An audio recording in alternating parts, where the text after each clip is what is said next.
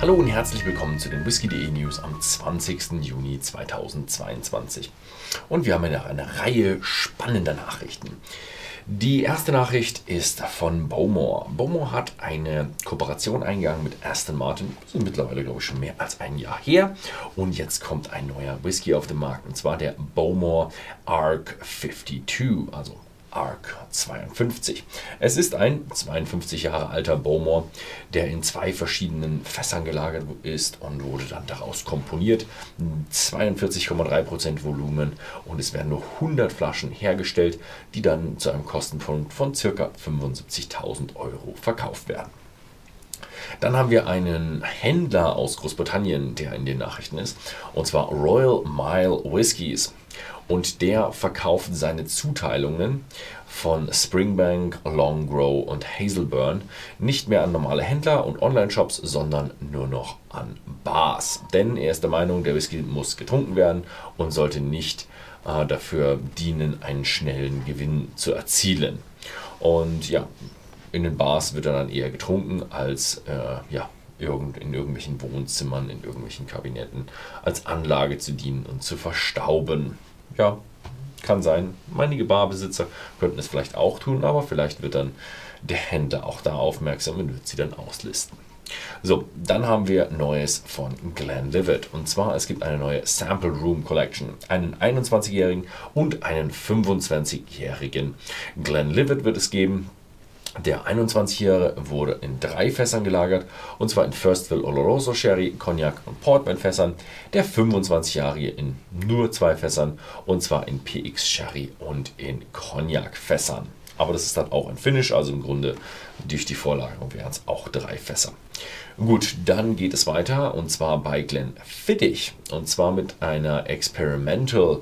In der Experimental Series gibt es jetzt die Abfüllung Nummer 5 und die ist ein Cider Brandy Finish. Und das sind dann Somerset Pomona, Pomona Cider Brandy Fässer. 43% Volumen und ja, damit wird erstmal ein bisschen experimentiert. Das sind die Nachrichten für Schottland und jetzt geht es weiter nach Irland.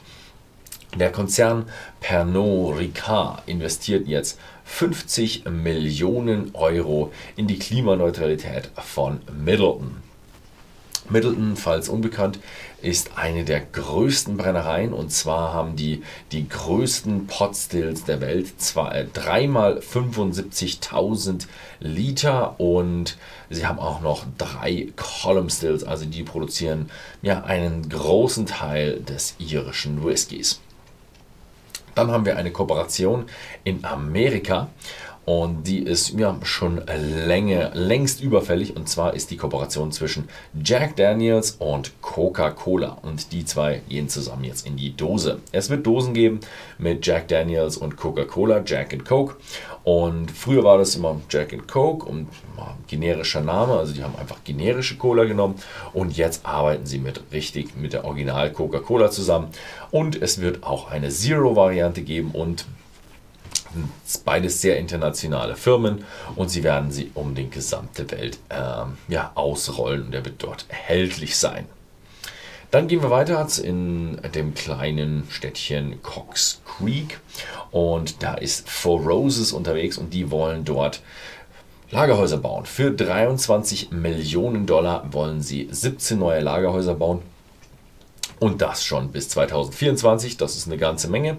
Dadurch soll 72.000 Quadratmeter Lagerfläche geschaffen werden, natürlich für die Lagerung von Whiskyfässern, aber auch Flaschen, sagen sie. Und da ist so ein bisschen die Frage, Endprodukte oder Rohprodukte, also leere Flaschen.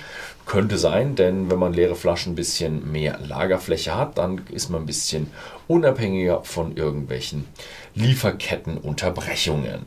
Ja, das ist auch immer sehr gut. Dann gehen wir in den internationalen Bereich nach Deutschland zu uns.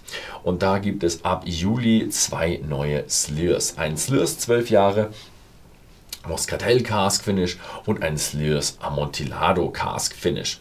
Und die haben beide dann Finishes in, in den ja, respektiven Fässern. Zum Beispiel der Amontillado hat vier Jahre Lagerung eben in diesem Amontillado Fässern sehr interessante Geschichte, vor allem auch mit den älteren ähm, Jahrgängen bei Slurs jetzt.